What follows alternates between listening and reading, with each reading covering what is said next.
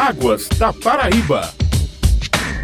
No Águas da Paraíba, um programa da ESA, Agência Executiva de Gestão das Águas do Estado da Paraíba, temos o prazer de receber hoje novamente a meteorologista Marli Bandeira, que vai conversar sobre o atual período de chuvas e as previsões meteorológicas para o nosso estado. Seja bem-vinda, Marli. Bom dia. Bom dia. O mês de julho ainda é caracterizado como o mês do período mais chuvoso das regiões do Agreste, Brejo e Litoral. Esses primeiros 20 dias de julho, aonde mais choveu foi em Alhandra, 176 milímetros, e em seguida em Conde, 107,8 milímetros. João Pessoa choveu 87 milímetros. Na região do Sertão, na região de Patos, choveu 61,7.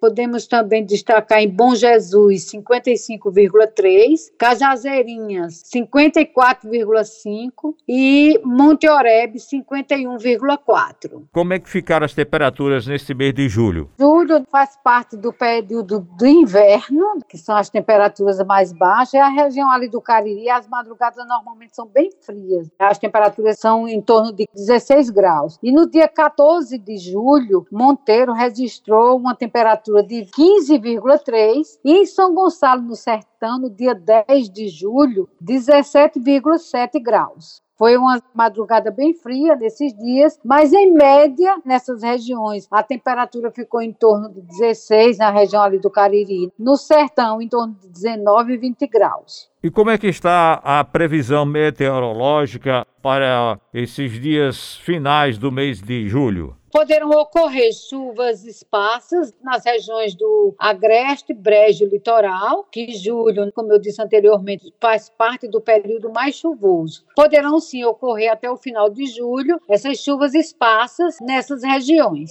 Eu posso destacar que no período de janeiro até junho, os acumulados de chuvas na região do Alto Sertão, Sertão e Litoral, essas chuvas elas ficaram dentro da média. Já nas regiões do Agreste, do Brejo e do Cariri Paraibano, ficou em torno de 30 a 40% abaixo da média. E em relação ao trabalho de monitoramento que é feito por vocês na sala de situação em Campina Grande, como é que está esse trabalho? Na sala de situação nós trabalhamos de domingo a domingo, atualizando as informações, principalmente da previsão de tempo, e que algum evento que possa vir a ocorrer, algum evento extremo que possa vir como chuvas mais significativas, umidade relativa do ar mais baixa, uma temperatura também mais baixa. Nesse monitoramento emitimos avisos meteorológicos. Então, nós trabalhamos de domingo a domingo e atualizando também a página da ESA, que é a esa.pb.gov.br.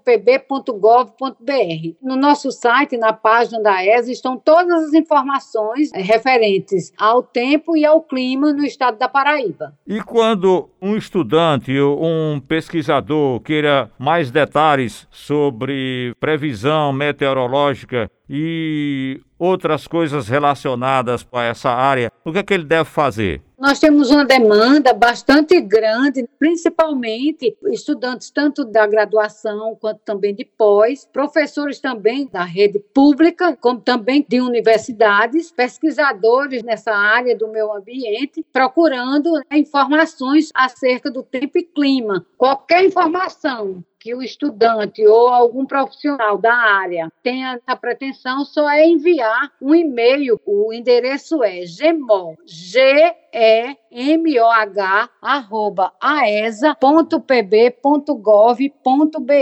Nós agradecemos aí, portanto, a participação hoje da meteorologista Marli Bandeira. Grato sempre, Marli, e até a próxima oportunidade. Eu agradeço a oportunidade e reforço qualquer informação, a ESA atualiza diariamente na página, no site, que é aesa.pb.gov.br. Ou no site do governo do estado tem um link, previsão do tempo, volume de açudes, chuva, vai direto lá para o site da ESA. Obrigada e até a próxima. Agradecemos também a você, amigo ouvinte, e até o próximo programa. Águas da Paraíba.